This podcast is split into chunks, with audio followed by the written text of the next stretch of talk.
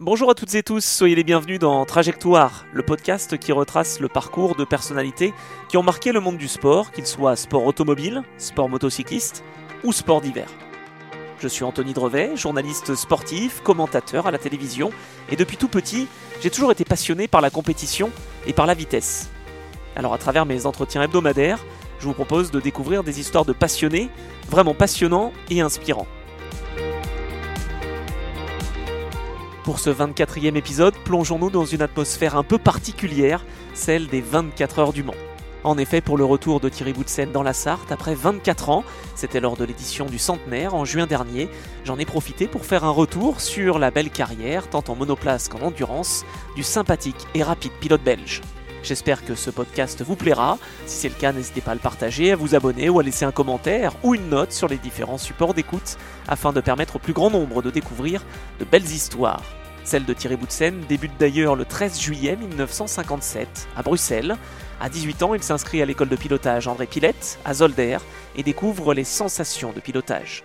Il poursuit tout de même ses études d'ingénieur en parallèle, sur les conseils de son père, et va, entre 1977 et 1982, remporter de nombreuses victoires en Formule Ford, Formule 3 ou Formule 2, et se faire rapidement une place dans les sports mécaniques internationaux, avec un titre et plusieurs places de vice-champion. Jackie X, qui avait repéré Thierry lors de ses débuts en Formule Ford, ne s'était donc pas trompé. Cette connexion belge va d'ailleurs s'étendre à l'endurance puisque Thierry roule également aux 24 heures de Spa avant de découvrir les 24 heures du Mans chères à Jackie X. Il se fait repérer par le paddock de la F1 grâce à son succès lors des 1000 km de Monza en 1983 avec Bob Volek et l'équipe Yost Racing et il va débuter cette même année en Grand Prix sur le circuit de Spa-Francorchamps avec l'équipe Arrows en remplacement de Chico Serra.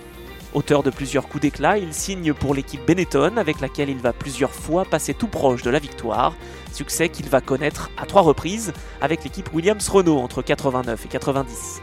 Il fait son retour en endurance en 1993 avec l'équipe Peugeot Sport et va terminer deuxième des 24 heures du Mans. Auteur de deux autres podiums dans la Sarthe en 94 et 96, il tente ensuite l'aventure Toyota avec la mythique GT1. Très à l'aise à son volant, il mène l'édition 99, mais il est victime d'un énorme accident qui va mettre un terme à sa carrière. Miraculé et passé entre les mains du professeur Saillant, Thierry va ensuite se concentrer sur son entreprise, Boutsen Aviation, avec sa femme Daniela, avant de se lancer en 2018 dans l'acquisition et la vente de voitures historiques avec son fils Cédric, en créant Boutsen Classic Cars. Dans cet entretien, Thierry nous raconte tout, son ascension, ses succès en Formule 1, mais aussi les moments difficiles qu'il a connus, avec un manque de réussite qui l'a certainement empêché de décrocher plusieurs victoires aux 24 heures du Mans. Il n'oublie pas non plus ses blessures et sa reconstruction. Toujours très loyal, le septuple champion de Belgique des conducteurs RACB est également revenu sur la relation avec ses équipiers, Henri Pescarolo ou Ricardo Patrese, sans oublier l'équipe de sa sœur Olivia, ainsi que la nouvelle génération de pilotes, qu'ils soient belges ou français. Je termine cette introduction en vous remerciant pour vos messages de soutien, vos partages, abonnements ou commentaires sur mes comptes Instagram, Twitter ou Threads, qui sont d'une grande aide et qui continuent de permettre au plus grand nombre de découvrir d'autres belles histoires. Allez, vous le savez, il est maintenant temps de vous laisser bercer par la voix de Thierry Boutsen et de suivre sa trajectoire.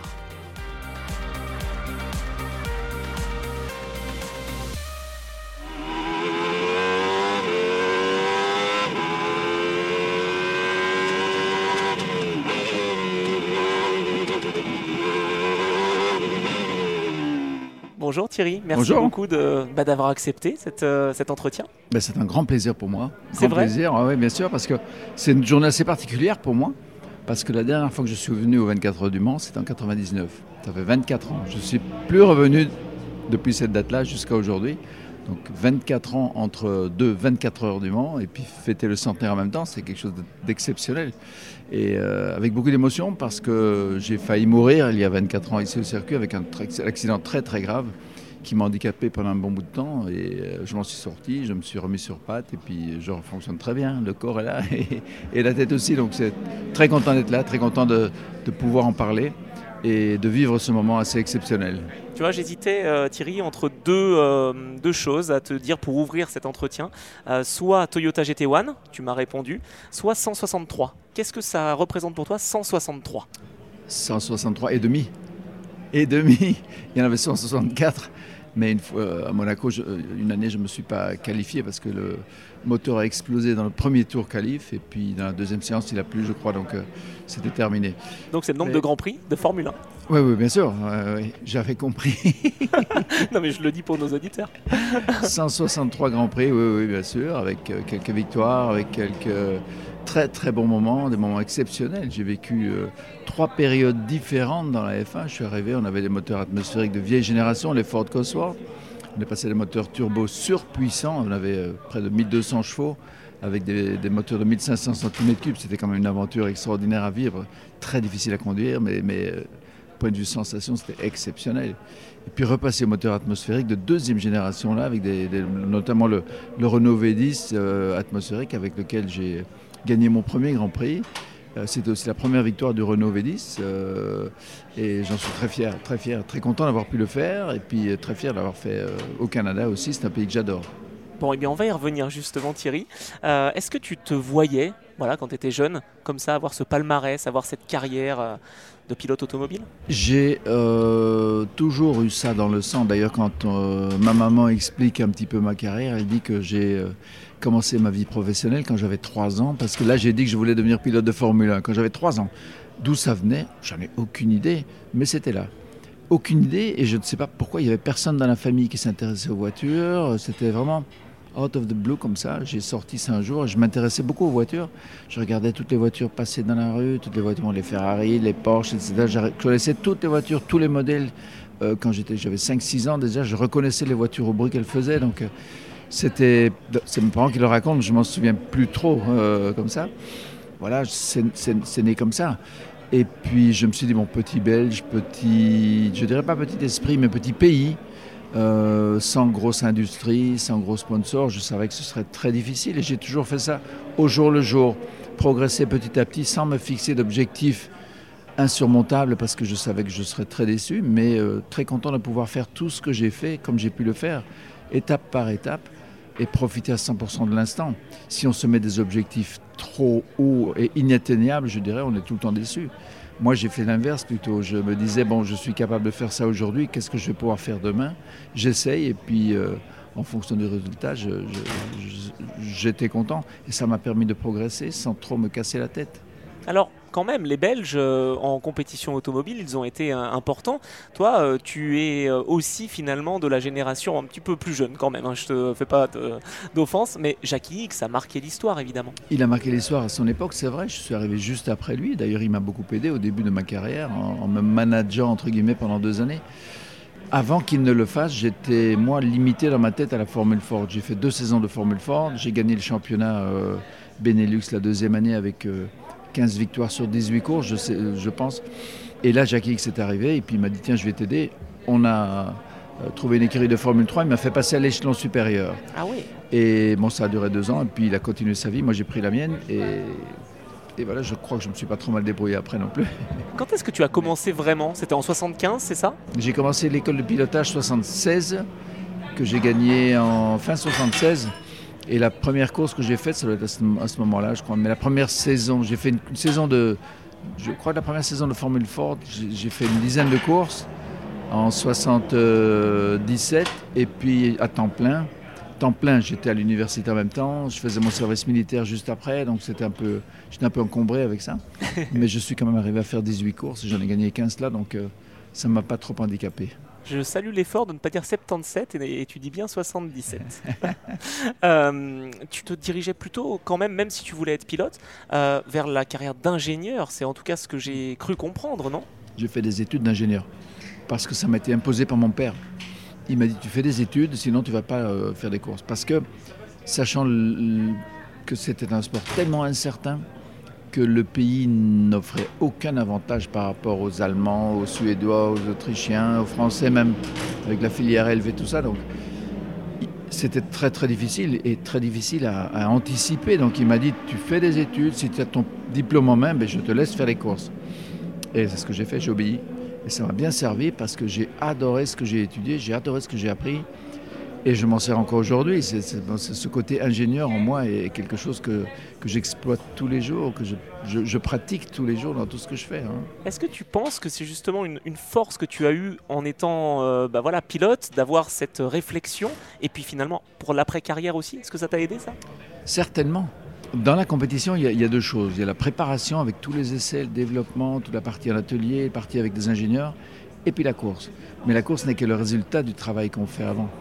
Et j'ai toujours adoré faire les deux, moi, faire le travail de préparation. J'avais autant de plaisir à faire des essais. Euh, et à l'époque, on faisait beaucoup d'essais. On allait rouler 3-4 jours entre euh, chaque Grand Prix à peu près.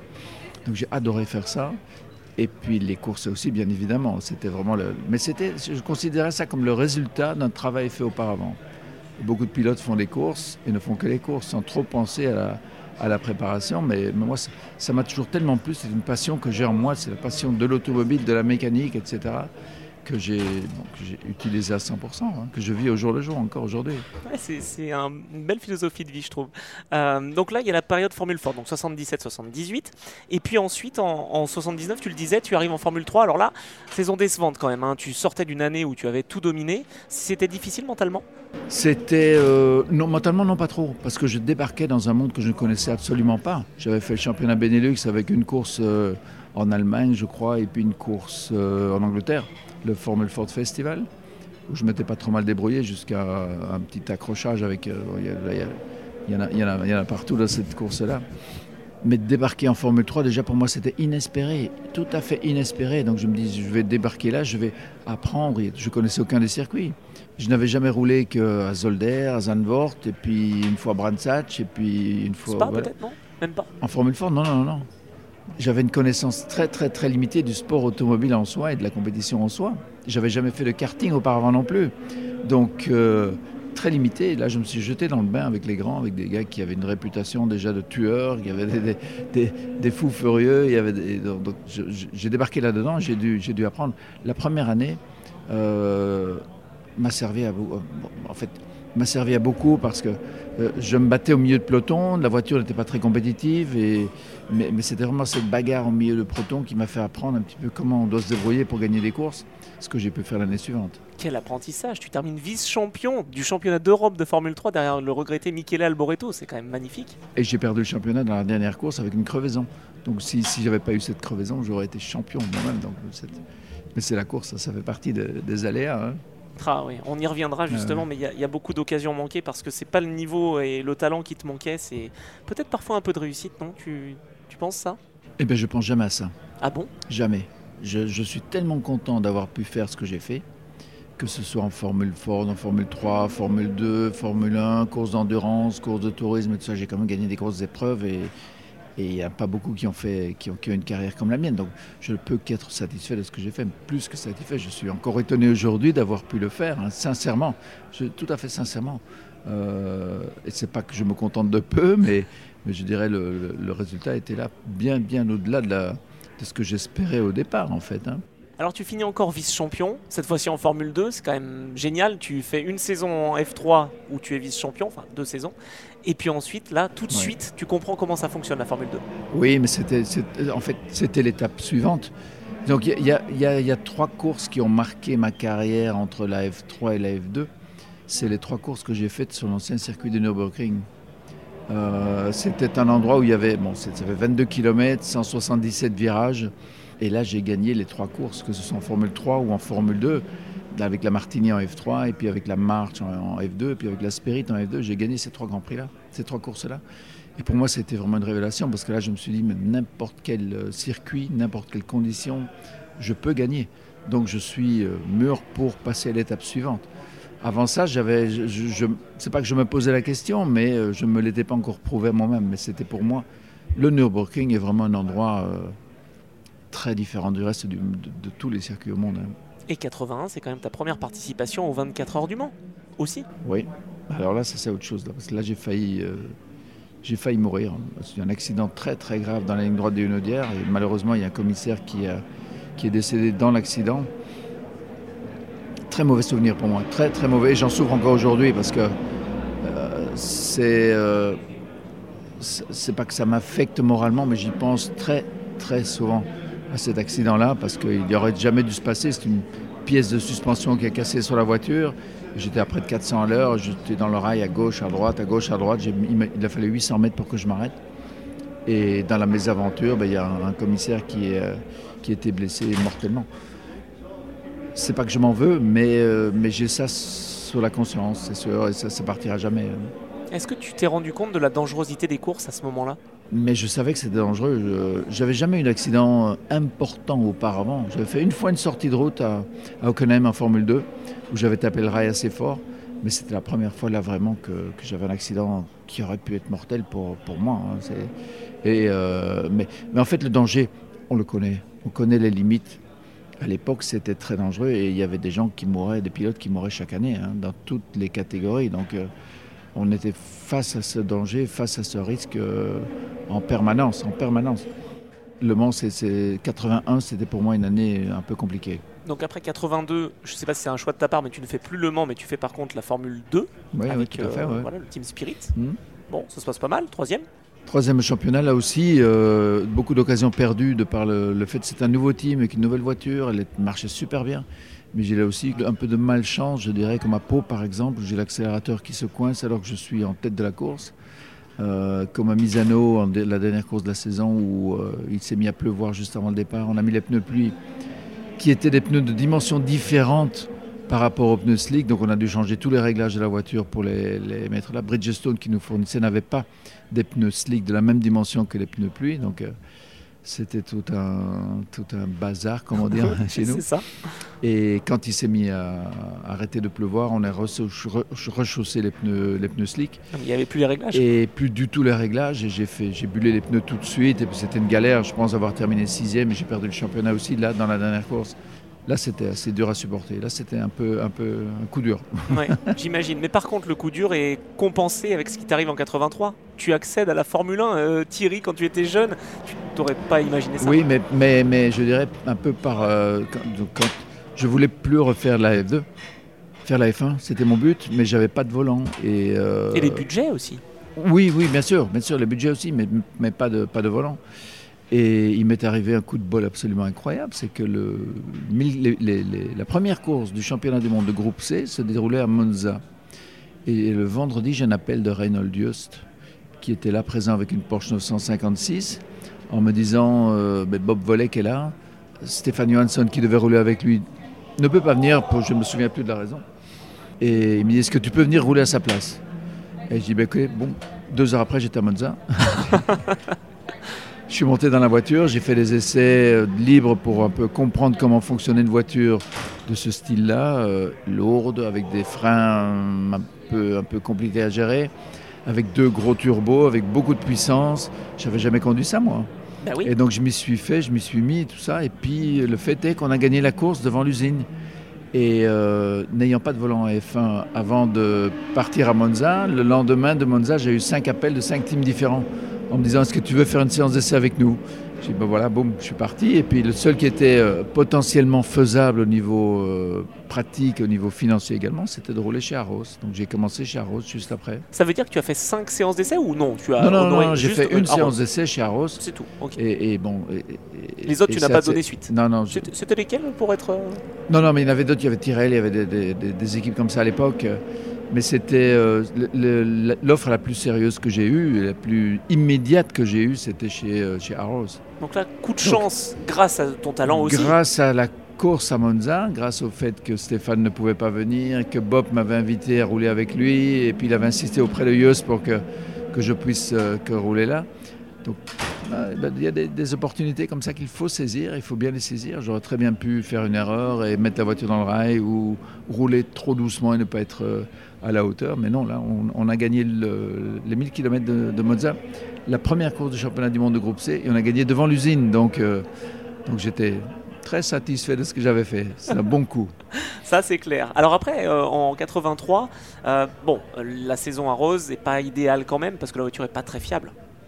Non, c'était une petite voiture par rapport avec un moteur 3 litres atmosphérique. On se battait contre les turbos aussi. Donc, mais j'étais là pour apprendre. J'ai fait de très belles courses quand même. Euh, au Canada, j'ai failli marquer mon premier point en étant terminé septième, en m'étant fait euh, brusquer par euh, John Watson dans le dernier tour. Euh, sinon, j'aurais été sixième. Ah oui. Euh, je dirais une course comme à Monaco, par exemple. euh, l'année, c'était l'année d'après ça. Euh, c'est des courses où, j'ai vraiment roulé au maximum de la voiture, euh, sans faire d'erreur. euh, pour moi, j'ai beaucoup appris, beaucoup, beaucoup appris. Et, je me suis formé, et je me suis mis à la hauteur de, de- des grands. J'ai fait des courses, je me suis battu contre Ayrton Senna en 84, euh, à certains endroits, contre Alain Prost aussi, contre. Là, je me suis rendu compte que euh, j'avais peut-être euh, suffisamment de talent que pour pouvoir euh, être compétitif et montrer le bout du nez de temps en temps. Ouais, et là, tu as vraiment pris conscience, j'imagine, de ta confiance finalement Ouais. et de ton niveau. Et en débarquant chez Benetton, là, j'ai vraiment pu le prouver. La première année, en étant très compétitif, en étant souvent devant avec la voiture, qui était très peu fiable, mais- qui me permettait de rouler, d'être à la hauteur des, des tout bons. Et l'année suivante, de terminer quatrième au championnat du monde avec une voiture atmosphérique. J'étais premier des, des atmosphériques, premier dans le classement atmosphérique. Oui, c'est vrai. Alors là, on passe euh, rapidement, mais tu as raison. hein. Euh, on a les 24 heures du Mans quand même, entre, euh, entre autres, euh, en 83. Alors, abandon malheureusement avec le moteur Ford qui lâche, mais tu étais avec Henri Pescarolo. J'avais déjà roulé avec Henri auparavant, avec la Rondo à Spa, au 1000 km de Spa, et également à Fuji, avec une 962, 56 ou 62, ouais, une Porsche. 56, je dirais. Donc Henri, c'est un vieux camarade de, vieux camarade de jeu, je dirais, et on a fait beaucoup de, beaucoup de choses ensemble. C'était très, très, très sympa de rouler avec lui parce que il n'y avait aucune animosité entre nous, aucune compétition entre nous. On était, là tous les deux, on était là tous les deux pour faire gagner la voiture et ou rouler le mieux possible, mais c'était vraiment un, un- un travail d'équipe euh, qui fonctionnait à 100%. Alors, j'allais euh, justement euh, rebondir sur les équipiers, parce que tu vois, dans cet entretien, voilà, j'ai envie de, parler pas mal de thématiques. Les équipiers, généralement, tu t'es bien entendu avec eux, hein, t'en, t'en as retrouvé certains. Ça, c'était important pour toi d'avoir une bonne relation dans le garage? Mais je ne suis pas quelqu'un de compliqué. Et je cherche toujours à être le plus efficace possible. Et si deux équipiers ne s'entendent pas, c'est la ruine pour l'écurie. Pour, les deux équipiers d'abord, et puis pour l'écurie aussi. Donc j'ai toujours tenté, moi, de, travailler en équipe avec, euh, avec euh, mes coéquipiers et, puis avec, avec l'écurie aussi.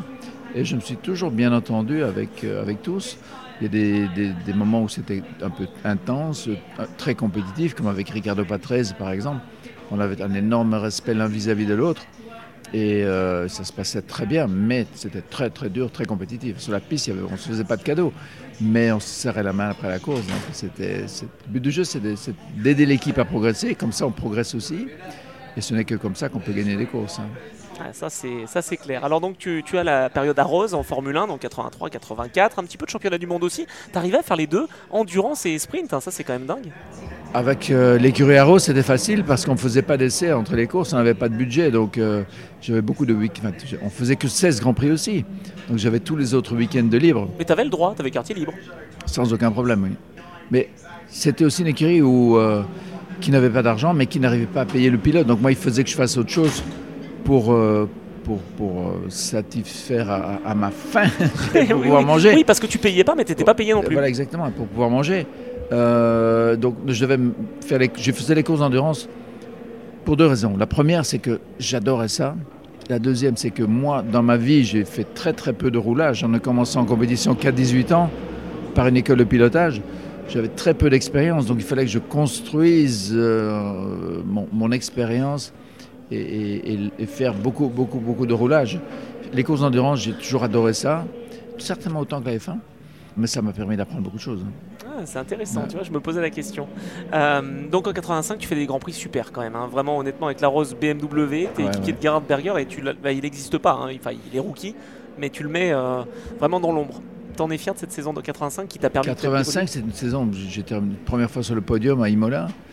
Et puis, ouais, avec Gerhardt, on a- on bon, Gerhardt était quelqu'un de très incisif aussi, très euh, bagarreur, mais quand on voit les temps des essais, sur 16 courses, j'étais 13 fois devant. Donc, donc moi, ça m'a, ça m'a donné beaucoup d'assurance, beaucoup d'assurance pour la suite, et ce qui m'a permis de me développer et de m'améliorer euh, relativement vite sans avoir la pression de devoir toujours être plus rapide que le coéquipier qui te met la pression et qui, qui t'emmerde finalement à, à cela. Donc j'avais, j'avais la, la- la- comment, cette espèce de liberté de pouvoir euh, avancer comme je le voulais et d'apprendre comme je le voulais. Ça m'a beaucoup, beaucoup aidé. Alors, ça t'a peut-être aidé aussi en 86 où là, euh, tu restes avec la Rose BMW, mais alors là, pour le coup, euh, elle n'est pas très réussie. Non, là, c'est une saison à oublier, à oublier vraiment. Mais tu savais que c'était pas de ta faute. Enfin, je veux dire, c'est la oui, voiture. mais on avait, on, on avait une Aros la A9, je crois, qui était une très mauvaise voiture. Et on est repassé à la euh, 8 Eh oui, après. On, On est a- revenu en marche arrière. Mais les, les- les deux voitures étaient complètement dépassées à cette époque-là, euh, au niveau technique, au niveau aérodynamique. On n'avavait que le moteur qui marchait bien, mais le reste c'était euh, catastrophique. Donc, quand j'ai eu l'opportunité Benetton, ben, j'ai sauté à pieds joints dans le clan de- de- de- de- de- des Italiens ou anglo-italiens. Pour, euh, parce que c'était pour C'était Tolman avant, est- c'est ça. hein. ouais, c'était l'écurie Tolman auparavant. Et puis passer dans les mains de Rory Byrne comme ingénieur, j'ai adoré ça. C'était vraiment une époque euh, humainement et techniquement très très très intéressante. Comment tu as eu cette opportunité? Est-ce que c'est grâce aussi à tes bons résultats en, en endurance où tu étais avec le Brun Motorsport notamment euh, Est-ce que c'est ça avec Walter, non, c'est plus par, euh, par les, les résultats que j'avais eu avec la Rose l'année d'avant, là, en 85. 85. Mais j'étais bloqué, moi, d'une certaine manière, chez Arros. J'ai un contrat qui se terminait fin 86, d'une part. Et j'avais pas envie de faire beaucoup de remous, de, quitter cette écurie-là en me fâchant avec eux, etc. Je, m'étais dit d'abord que la Rose à 9 serait compétitive, ce qui n'a pas été le cas. Donc c'était vraiment un coup dans l'eau, mais je me suis rattrapé par après. Mais c'est important parce qu'on on sent quand même certains qui sont assez opportunistes, j'allais dire, des pilotes et qui justement se font un peu mal voir. Alors, je dirais que c'est le cas un peu de Fernando Alonso, même s'il arrive à rebondir. Toi, c'était quelque chose d'important pour toi d'être loyal. Tout à fait. Loyalité, pour moi, c'est ce qui m'a permis d'avancer et de rester là. En fait, je pense, si j'avais été moins loyal, je ne pense pas que j'aurais connu une carrière de, de 10 ans de F1. Et c'était ma, de toute façon, c'est ma façon de faire. Et je ne peux pas l'influencer, je ne peux pas la changer. C'était comme ça, ça a toujours été comme ça. Aujourd'hui, c'est encore pareil. Euh, je préfère être loyal et parfois perdre des, deals, comme on dit, mais euh, satisfait d'avoir fait les choses comme il faut. Alors parlons de cette saison 87, je sais que tu as envie d'en parler. Bon, Benetton, c'est quand même euh, voilà, le début d'une belle aventure. Par contre, il n'y a plus d'endurance. Là, le, le contrat Non, est là, c'était terminé. Là, c'était terminé. Par contre, chez Benetton, on faisait beaucoup d'essais aussi entre les courses et c'était nécessaire parce que le moteur Ford qu'on avait en 87 n'était- était bien né au niveau de la puissance, au niveau du couple, mais avait un temps de réponse énorme et puis cassait comme du verre. Au début, on, était même, on a même cassé des moteurs dans les stands, on les mettait en route. Euh, je me souviens d'une séance d'essai de 5 jours qu'on a passé à Donington. C'était une voiture très compliquée, donc il fallait 8 heures pour changer le moteur. Au bout de 8 heures, on le mettait en marche, on le faisait tourner dans les stands, et puis de temps en temps, il y avait, on en a eu deux comme ça qui ont cassé dans les stands avant même d'avoir roulé. Oh. Donc c'était assez pénible à ce niveau-là. Oui, j'imagine. Donc beaucoup, beaucoup de temps passé. Mais cela dit, on a compris le problème, on a amélioré le moteur, et puis en fin de saison, j'étais assez compétitif, hein, jusqu'à pouvoir être en- en tête au Grand Prix de, de Mexico. Malheureusement, j'ai abandonné parce qu'il y avait un court-circuit électrique dans le tableau de bord. C'est une bêtise, euh, mais, mais ça, c'était un highlight de cette année-là. Le, le deuxième, c'était au Grand Prix d'Autriche, où j'étais derrière la 2 Williams, mais à 5 cm de piquet. Oui. Et là, j'ai le levier de vitesse qui s'est détaché dans la voiture. non, il est resté dans ta main Ouais, dans ma main. Donc, euh, je me suis arrêté, ils ont dû remettre un boulon, puis j'ai pu repartir, terminer quatrième ou cinquième, je crois. Mais c'était ça, c'était un moment dur. C'était très dur parce que les deux, les deux courses, j'aurais pu les gagner finalement, et, et j'y suis pas arrivé pour des bêtises, mais vraiment des bêtises mécaniques. Surtout quand tu sais à quel point c'est important de s'imposer en Formule 1 parce qu'ensuite tu as Ah, déclic tout dans à la fait, tête. ouais, c'est sûr. On avait à l'époque 16 Grands Prix aussi, donc il fallait tout de suite marquer le coup. Et une occasion perdue, c'était irrattrapable. Et seulement les six Aujourd'hui- premiers qui marquaient des points. Et six premiers qui marquaient les points, oui. Aujourd'hui, c'est très différent. hein. Les gars qui terminent dixième, parfois on les félicite. Moi, dans- c'était un grand ouh on est en 7, oui, c'est ça. à l'époque. C'était ça, une grosse différence. Ouais, ça c'est important aussi de le, de le Il n'y a, repérer. il y a que 20 pilotes aujourd'hui. À l'époque, on était, des, des fois, on était 32 même, avec des pré-qualifs, etc. Donc, euh, c'était compétitif. hein. Il fallait vraiment gagner, euh, gagner sa place. Alors 88, j'ai envie d'en parler. Alors déjà parce que c'est mon année de naissance, donc ça me fait toujours plaisir. Et surtout, c'est ta meilleure saison en Formule 1, quatrième. Quatrième au championnat du monde, oui. et Premier des moteurs atmosphériques aussi. Oui, puis attends, t'es derrière les McLaren qui ont tout dominé, derrière Gerhard Berger qui lui est chez Ferrari. Ouais. T'es le quatrième derrière tout ça. Enfin, c'est ouais. beau. Ah, j'étais très content, très content de de cette année-là. Très handicapé dans beaucoup de circuits parce que je n'avais pas la puissance des moteurs turbo, mais j'ai tiré mon épingle du jeu. La voiture était fiable, ça m'a permis de terminer beaucoup, beaucoup de grands prix. Non, c'était une bonne saison, très bonne saison, beaucoup de satisfaction. Donc là, tu construis et tu arrives à avoir un contrat avec Williams. Oui, absolument, Comment ça se fait ça le, absolument. Mais c'était une, euh, comment dire, ça, s'est passé au Grand Prix d'Imola. Grand Prix d'Imola, j'ai une, une première entrevue avec Franck. Euh, J'avais terminé troisième quatrième, je crois, à Imola, avec, euh, qui est un circuit de turbo. Et j'ai roulé la moitié de la course avec un échappement cassé, donc euh, en perte de puissance. Mais bon, c'était une très belle course, très sympa. Et donc Franck a, ouvert les négociations à ce moment-là avec mon manager qui, euh, qui avait été le voir. Et puis euh, voilà, on a trouvé un accord relativement vite. Et j'étais très content de pouvoir passer chez Williams d'abord. Très content de rouler avec le moteur Renault aussi, qui allait débuter en compétition. Le, le V10 atmosphérique, c'était une grande voiture. Plein de, plein d'inconnus aussi. Euh, plein d'inconnus et de, de moments positifs et négatifs aussi. C'était pas aussi simple que ça chez Williams. hein. Non, non, j'imagine. On va y revenir. Juste avant, euh, tu parlais de manager. Tu crois que tu as été bien encadré, bien accompagné? C'était important d'être accompagné justement pour, être, euh, pour naviguer en Formule 1, j'allais dire? En, en F1, le pilote ne peut pas s'occuper de tout. C'est indispensable d'avoir quelqu'un qui, qui, qui- qui- qu'on appelle manager, qui parfois sert de, de secrétaire, qui d'organisateur. De, de- comme ça, il faut, il faut quelqu'un qui soit pour assister le pilote. Il y a tellement de choses à penser et à faire, et le pilote doit se dégager de toutes ces choses qui sont non pas superflues, mais, mais qui prennent du temps et de l'énergie à, à gérer. hein. Est-ce que eux, ils ont été loyaux avec toi Ah, tout à justement fait, ouais, absolument. Ouais. Ouais, ouais, j'avais un très bon manager, ça s'est bien passé. Et puis, euh, on peut toujours avoir mieux, hein, on peut toujours faire mieux. Mm. Oui, c'est sûr, mais on peut aussi faire moins bien. Et là, vraiment, donc quatrième en 88, tu signes avec Williams, tu le disais, et tu arrives cinquième finalement en étant équipier de Ricardo Patrese, qui euh, lui a été un peu plus constant par contre cette année-là. Oui, il faut savoir que pendant les essais d'hiver, avant la première course au Brésil, j'ai eu un accident très très très euh, costaud. Ah oui, avant même le début de saison. Avant, oui, oui, comme ça. Et j'ai eu euh, il y a une pièce qui a cassé sur la voiture, une suspension arrière et gauche qui a cassé, qui m'a envoyé dans le rail à 225 km/h. Mais j'ai pris un choc énorme. Et ça m'a handicapé, ça m'a bousculé tout le métabolisme pendant près de six mois. Ah donc oui physiquement, j'étais pas vraiment en forme. J'avais des hauts et des bas. Il y avait des moments, où ça- des jours où ça se passait très bien, et d'autres moments où ça se passait euh, très mal.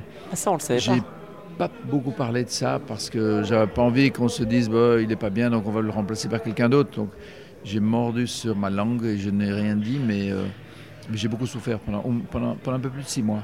Et au bout de six mois, c'est redevenu normal. J'ai récupéré la forme, l'énergie que j'avais avant. Et, y avait des, j'ai eu des, coups d'éclat comme au Canada par exemple, où là ça s'est très très bien passé. Euh, D'autres où ça s'est moins bien passé, mais à l'époque je ne savais pas pourquoi. Et puis finalement, quand j'ai fait un jour une radio, on a vu qu'il y avait cinq vertèbres qui avaient été abîmées dans l'accident. Donc euh, j'étais un peu, un peu secoué et puis j'ai supporté le choc sans rien dire et j'ai continué à rouler comme ça. T'avais pas non plus envie qu'on dise que tu cherchais des excuses Exactement, exactement, oui. Mais j'avais pas le droit à tout ça. hein. Aujourd'hui, ben, tout le monde ferait un monde de tout ça. On dirait, oh là là, le pauvre, tout ça, il faut l'aider, tout ça. À l'époque, c'est, tu as mal au pied, ben, hop, dehors, on va te mettre quelqu'un d'autre. Ce qui est dingue, c'est que C'était beaucoup plus euh, difficile à l'époque pour les pilotes. Aujourd'hui, on a beaucoup plus de respect pour les pilotes qu'avant. Beaucoup plus. C'est plus dur pour eux, je dirais, sur les sollicitations, peut-être avec les réseaux sociaux, etc. Il faut toujours être impeccable. À l'époque, on pouvait avoir sa Oui, personnalité. mais bon, les réseaux sociaux, c'est facile à régler. hein. Les réseaux sociaux, c'est facile à régler. euh, mais, mais être compétitif dans la voiture, euh, quand on voit les erreurs qu'ils font, les- la casse euh, qu'ils font, casser les ailerons avant, casser des, des trucs comme ça, sans arrêt qu'il y a des, des- des choses comme ça. De notre époque, on faisait deux fois d'affilée un aileron avant et on était dehors, mais vraiment dehors, à pied. hein. Aujourd'hui, c'est de, oh le pauvre, il a fait une petite erreur, on va lui redonner un nouvel, aileron- un nouvel aileron. Pour qu'il puisse de nouveau le casser. voilà, c'est ça, pour jouer. Ouais. C'est important d'avoir euh, sa famille, son soutien, justement. Est-ce que ta sœur, à ce moment-là, était euh, aussi en soutien euh, Olivier est quand- venu, Ouais. oui, elle est venue à beaucoup de courses, mais je dirais un pilote est toujours seul ou pratiquement seul, même si la famille est là, même si les, amis sont là. Une fois qu'on est dans la voiture, la visière est fermée, il n'y a plus personne autour. hein. Le pilote est très très seul à ce niveau-là, très très seul à tout gérer. Je dirais, même s'il y a des gens autour, ça aide un petit peu à, relaxer et à, trouver un petit peu de- de- d'espace euh, euh, où on peut, on peut un petit peu s'éloigner mentalement de cela, le fût-ce que, que quelques minutes ou quelques heures de repas du soir, mais, mais le pilote, il a toujours ça dans la tête et dirais, c'est pas, pas la famille qui vient autour qui va faire que le pilote va gagner, c'est le pilote même qui gagne et qui est tout seul dans, dans son, dans son job. hein. Alors, je vais rebondir sur ce que tu dis, justement. C'est le cas de tous les sportifs, je pense, de haut niveau. Mais quand on commence à être un petit peu connu et qu'on sent qu'il y a des gens qui se rapprochent, etc., c'est là où tu, tu te sens seul, en fait, non? Ou comment C'est là où on s'isole. C'est là où on s'isole vraiment pour éviter justement d'être contaminé par, euh, par tout ce... Je ne dirais pas des parasites, mais des, euh, des gens qui viennent et qui gravitent autour, qui sont là pour, euh, pour, euh, pour essayer de se mettre en valeur en se mettant à côté des pilotes.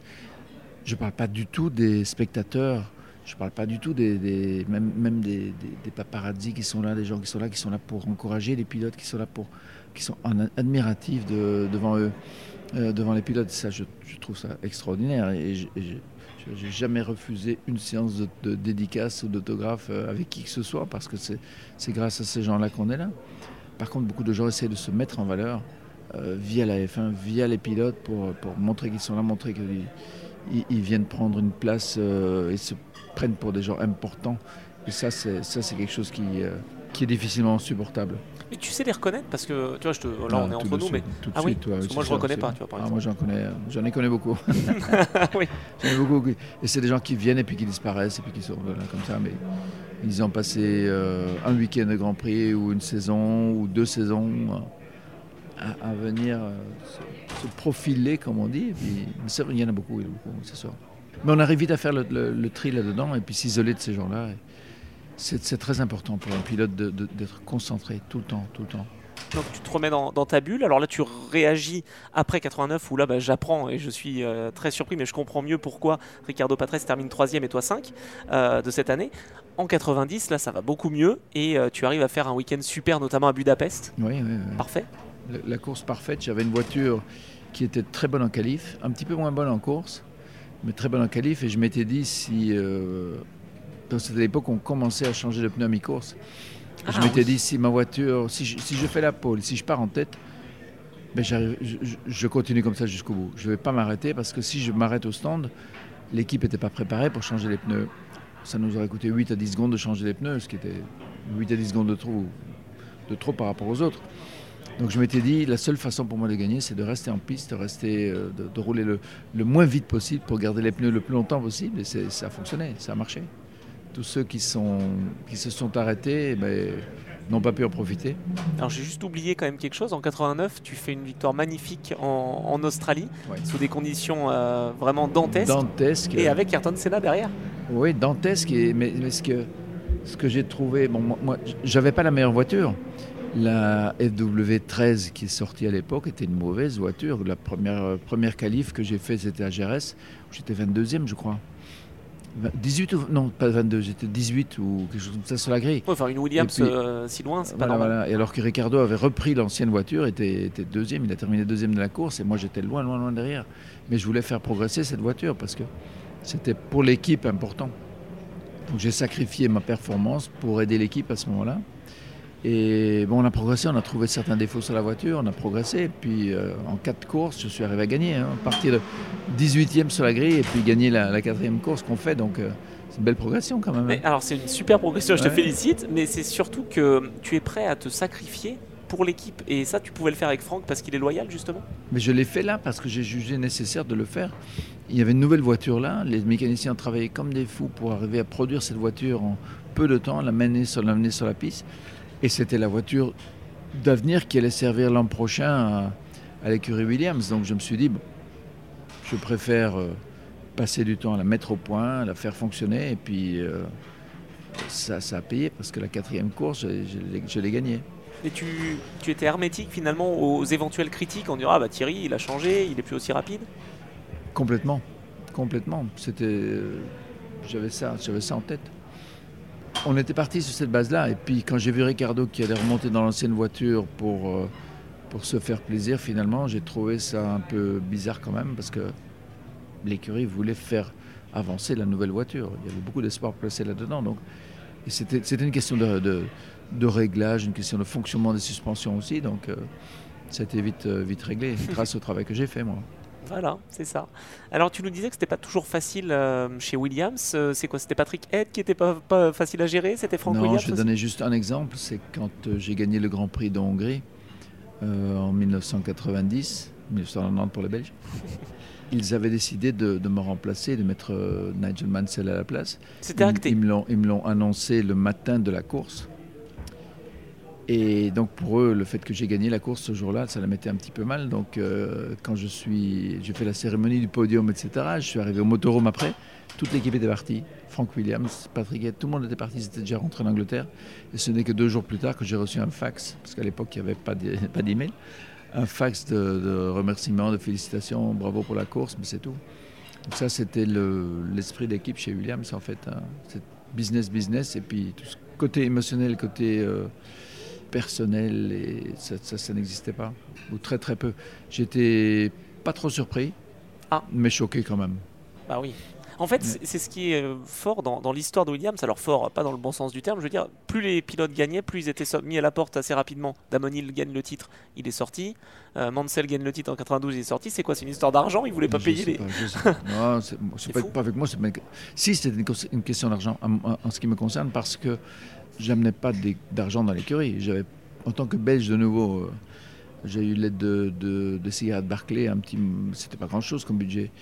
Et euh, le sponsor Labatt arrivait chez Williams Ah, et euh, exigeait d'avoir Nigel Mansell dans la voiture. C'était pour eux beaucoup d'argent, donc business comes first. ok, ok. Donc c'est vraiment pas, voilà. pas le niveau qui, qui était en cause, c'est vraiment plus. Mais je pense pas, je pense pas. J'ai prouvé que j'étais quand même au niveau, certainement au niveau de Ricardo, même, même souvent devant. Donc voilà. Alors tu rebondis Là, quand même. là- là, j'ai appris, euh, j'ai appris ce que c'était vraiment que le monde, le monde de la course du, côté, euh, du côté business de la chose, Mm. sans, sans émotion, sans sentiment. hein. Ouais, ça a dû te faire mal, j'imagine. C'est assez dur à supporter, mais bon, je m'y attendais un peu quand même. Je savais que le jour où Franck aurait un sponsor différent qui paierait plus d'argent, ben, euh, je serais remercié ou pas renouvelé. Ouais, pas vraiment évident hein, à, à vivre. Euh, donc, tu as une option quand même, qui est d'aller chez Ligier. Comment tu arrives à avoir cette option-là? C'est grâce à Renault en fait. Ah, qui Renault- savait ce que tu valais. Renault, Voilà, ils, ils ont- ils m'ont demandé en fait d'aller chez Ligier parce que l'écurie Ligier était dans un état absolument dés- désespéré, désastreux. Parce que l'écurie euh, allait recevoir le moteur Renault l'année, pas l'année 91, mais Et bien oui, 92. Parce qu'on est d'accord que tu roulais avec Lamborghini. Là, donc la première année, c'était avec le Lambo, qui était au niveau qualitatif, au niveau performance, très en dessous de- des concurrents. Mais c'était pour préparer l'écurie à recevoir le moteur Renault. Et puis, je suis, euh, ils, m'ont chargé d'un petit peu les aider à ce niveau-là. Et puis, j'ai trouvé euh, un accord avec euh, Gérard Ducarouge qui a rejoint l'équipe. euh, mais l'équipe Ligier avait à l'époque beaucoup trop de, de difficultés, beaucoup trop de politique interne et des choses qu'on ne pouvait pas régler en tant que simple pilote venant de l'extérieur. Avec l'État français euh, notamment, ouais. qui voulait prendre. euh, Voilà. C'est des No, belles années. no quand même. comment. Non, non, je n'irai pas plus loin. je te laisse. euh, pas de souci. On, on comprend ce, ce qu'on ce qu'on a effectivement là. Mais c'était quand même des bonnes années ou pas avec Ligier À Ligier, j'ai passé du bon moment. On a bien développé la voiture. La deuxième année, euh, j'ai fait quelques bons trucs avec. Ah hein. oui Euh, parti de, de pratiquement rien et puis devenir compétitif en fin de saison. Donc, Mais c'était une écurie qui n'était comment dire, euh, qui Pas avait beaucoup de difficultés, pas structurées, mais beaucoup de difficultés internes, des difficultés de politique interne. Ce qui fait que s'entendre avec tout le monde, c'était très compliqué parce que si on parlait avec l'un, l'autre était jaloux, etc. Donc, ça convenait pas du tout au- à mon caractère ni, au, français, ni au hein. sport automobile. euh, ça correspond. ouais, c'est pour ça, je crois que l'écurie Ligier n'a n'a jamais pu revenir au niveau où ils étaient au tout début quand ils ont commencé. Et toi, avec Eric Comas, ça se passait bien entre pilotes? C'était assez compliqué aussi Ah. parce qu'il était euh, très incisif. tr- Il était, euh, il comprenait pas euh, que j'aille beaucoup plus vite que lui. hein. Aux essais, c'était une seconde, une seconde et demie euh, régulièrement. Donc Surtout qu'il venait d'être champion de Formule 3000. voilà, voilà, voilà. Donc il l'a très mal pris. et Ça, c'est, je veux dire, on n'avait pas une bonne entente à ce niveau-là. On s'entend beaucoup mieux maintenant qu'à l'époque. Beaucoup, beaucoup mieux maintenant qu'à l'époque. Quand on se voit, on est, on est potes maintenant, mais à l'époque, c'était, c'était assez, assez compliqué. Bon, alors compliqué aussi, fin de 92 où t'as pas de contrat et, et personne vient te chercher là, malgré les, Non, les j'ai performances. trouvé ça très, très bizarre, mais, euh, mais la Formule 1 passait dans, un- dans une phase un peu compliquée à ce moment-là. Et puis, bon, j'ai eu la seule, chose, seule opportunité que j'ai pu avoir, c'était chez Jordan. Mais t'avais déjà commencé ta saison, non? Ailleurs. T'avais pas fait euh, des courses avant? Non, non, non, non, non, j'ai dû attendre de, de rejoindre l'équipe, l'équipe Jordan. euh, Ouais, après deux courses. J'ai fait 10 courses, 10 courses avec eux. Mais ça s'est tellement mal passé parce que il faut savoir que j'étais un des seuls pilotes à avoir jamais avoir été payé chez Jordan. Mais euh, ouais, ce qui était extraordinaire. Parce que d'habitude, c'est le- a- c'est les apportait pilotes qui beaucoup apportent de d'app- l'argent chez lui, surtout. Bon, il, était, il était très avare à ce niveau-là, il fallait qu'on paye pour rouler. mais bon, c'était pour la, pour la Non, non, petite, non, la mais petite histoire. oui, on petite est là histoire. pour, pour ça aussi. Mais une petite anecdote comme ça. Mais euh, en fait, il m'avait promis de, de, de- de faire une coque à mes dimensions, parce que la voiture avait été dessinée pour Barrichello, qui fait je sais pas, 1m20, 1m30, Un peu plus. un peu plus. Et donc voiture beaucoup trop petite pour moi, je n'arrivais pas à tourner le volant. Je- en fait, tourner le volant, pour moi, j'étais obligé de lâcher le volant d'une main et puis conduire avec l'autre main. Que ce soit à droite ou à gauche, je devais changer de main à chaque fois que, que- que je sois euh, dans Donc impossible de contrôler la voiture, impossible de contrebarquer en cas de survirage, impossible. Donc c'était très très compliqué, c'était devenu même dangereux. Et j'étais euh, incapable de conduire la voiture avec euh, sérénité. Donc je préfère arrêter parce que c'était euh, dangereux de continuer. Ça a continué quand même jusqu'à ton Grand Prix national. Oui, je me suis donné jusque-là pour, pour arrêter, pour arrêter, je dirais, symboliquement à Francorchamps. C'est là que j'ai commencé ma carrière en F1, c'est là que j'ai arrêté aussi. Ah, donc c'est vraiment ton choix. Parce que je me faisais la C'était réflexion. mon choix, oui, tout à fait. ouais. Ah, génial comme, euh, comme anecdote. Donc tu roules plus en, en Grand Prix. Par contre, tu retrouvais l'endurance en cette année 93. J'ai retrouvé l'endurance avec euh, Peugeot. J'ai fait une très belle course ici au Mans où là aussi j'aurais dû gagner. Mais euh, il y a un échappement qui est cassé sur la voiture à quelques heures de l'arrivée. On a dû le changer. J'ai Perdu deux Je tours, suis je pense. non retombé euh, à la deuxième place Mm. et c'est là que Jean Todt a décidé de geler les positions. Je n'ai plus pu me battre comme j'aurais voulu le faire et j'aurais certainement gagné la course. là.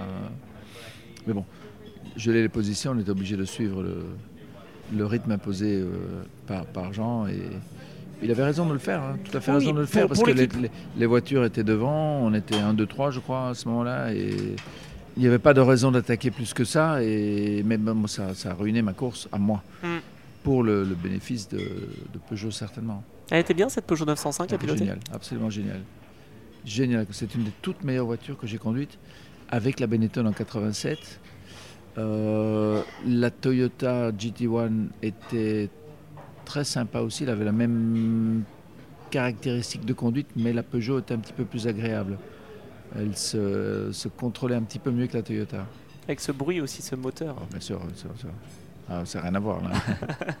Donc là, tu termines deuxième de cette édition avec tes équipiers. euh, D'ailleurs, Théo Fabi et euh, Ouais, Yannick ouais. Dalmas. Tu l'as retrouvé aussi, Ah, Théo. ah, exactement, ouais. Ça, Yannick sympa. aussi qui avait eu un grave accident un peu avant et qu'on a, on a fait rouler, rouler, rouler. C'est lui d'ailleurs qui a qualifié la voiture. On lui avait laissé cette euh, opportunité-là pour qu'il se remette à niveau psychologiquement parce qu'il était assez abîmé. Et bon, il fallait qu'il regagne la confiance en lui et c'est c'est ce qui a permis de le faire. Et puis on a fait une super course tous les trois. hein. Non mais tu vois encore une fois tu, m'expliques et je le comprends, tu te sacrifies pour l'équipe donc ça c'est parfait. Par contre l'équipe en retour, tu vois quand elle te dit de pas attaquer, This is racing. bon no comment. Euh, 94, là tu termines sur le podium mais il y avait bien mieux à faire avec cette fameuse GT déguisée, moi c'est comme ça que je l'appelle, la Dollar Porsche. Euh, Là aussi j'aurais dû gagner. Mais je sais, Parce qu'on a crevé un pneu. Danny Sullivan a crevé un pneu dans les chicanes, dans la chicane. dernière euh, chicane, il n'a pas pu rentrer dans les stands. Donc il a fait un tour à 20 à l'heure. Et bon, on aurait gagné sinon facilement. hein. Facilement. vrai Ah oui, vraiment ouais, Facilement, ouais. Parce qu'on a repris un tour et demi sur les... entre, entre ce moment-là et, et- et la fin de la course. Je crois qu'on a repris un tour et demi, presque deux tours sur la voiture de tête. et Qui tu était- qui encore à un tour. était- Exactement. Donc, euh, qui était la voiture euh, qui était mon coéquipier en fait. hein. Oui, oui, bah avec euh, Yannick Dalmas Yannick justement, Dalmas Haywood je crois, et Ouais, Baldi. ouais. Donc euh, bon, cette elle était bien à piloter cette Dower Ah, c'était une Porsche 962 hein, euh, qui s'appelait Doer, mais qui n'avait de, de, de Doer que le nom. et qui était une GT. Ouais, mais c'était, c'était une 962. euh, Oui. Il n'y avait rien d'autre. euh. Non mais pour être une GT, il faut qu'elle soit commercialisée et elle l'a été justement. été, juste ils en ont pour- fait trois. Ouais, ouais. Ça c'est quand même magnifique. Alors en parallèle, tu, euh, tu découvres le tourisme. Tu nous en as parlé, le STW. oui, là, c'était un peu d'intérim que j'ai fait chez, chez, chez Ford. T'as toujours eu un bon lien avec Ford? C'était peut-être à cause du, du lien que j'avais créé avec eux lors de la, des années 87-88 en F1. Mais euh, bon, je- il ne se passait pas grand-chose dans le monde auto. Le, le- le- bon, il y avait le- la GT1 n'avait pas encore commencé, puis etc. Donc c'était un peu euh, deux années d'intérim. J'ai fait là et j'ai euh, j'ai roulé avec ces voitures de tourisme. C'était pas drôle parce qu'elle n'était pas compétitive, mais ça m'a permis aussi de, de rester dans le bain et d'apprendre aussi un petit peu qu'est-ce qui se passe quand ça va pas du tout, du tout, du tout. C'est ce côté ingénieur, moi, que je retrouve là. hein. Oui. Où, tu vois, tu Mais- cogites et tu, tu réfléchis. Ouais, bon, partout, il y a des choses à apprendre. hein. Dans tout ce qu'on fait, il y a des choses à apprendre. hein. Et c'est ce que j'essaie de faire. Donc là, Bon, compliqué. ouais, ouais. Mais par contre, tu, ça. lâches pas avec euh, les 24 heures du Mans parce que tu participes en 95 aussi. Oui. Avec une Kramer Porsche. Avec une Kramer Porsche. Et c'est là que j'ai créé les liens avec l'usine Porsche. C'était en fait Norbert Singer qui, m'avait demandé de, rouler avec cette voiture-là. Et euh, c'était pas une très bonne voiture, c'était 962, mais dont on avait coupé le toit et qu'ils en avaient fait une barquette. Et c'était euh, pas l'idéal, pas l'idéal du tout. Pour l'équilibre Voiture qui n'avait pas, de, pas d'appui aérodynamique. Dans la ligne droite, on se faisait des chaleurs. Dès qu'on passait sur une petite bosse, on ne savait pas si la voiture allait aller à gauche ou à droite. Et c'était, c'était dangereux. On a beaucoup roulé sur la pluie aussi pendant cette course-là. Et, et j'en ai reparlé tout à l'heure avec, euh, avec Christophe euh, Bouchu, qui m'a dit que c'était vraiment la galère. Hein. la galère. Pour lui, c'est, pour lui, c'est vrai, on, a, on, a, on s'est fait, on s'est fait euh, peur tous les tours, tous les tours, tous les tours. Mais bon, on a terminé la course et heureusement, il ne s'est rien passé. Ouais, Sixième. Ouais. Tu étais avec Hans Stuck également, que tu retrouves l'année suivante. Et puis là, avec l'usine Porsche, on a eu des moments extraordinaires. Hein. extraordinaires.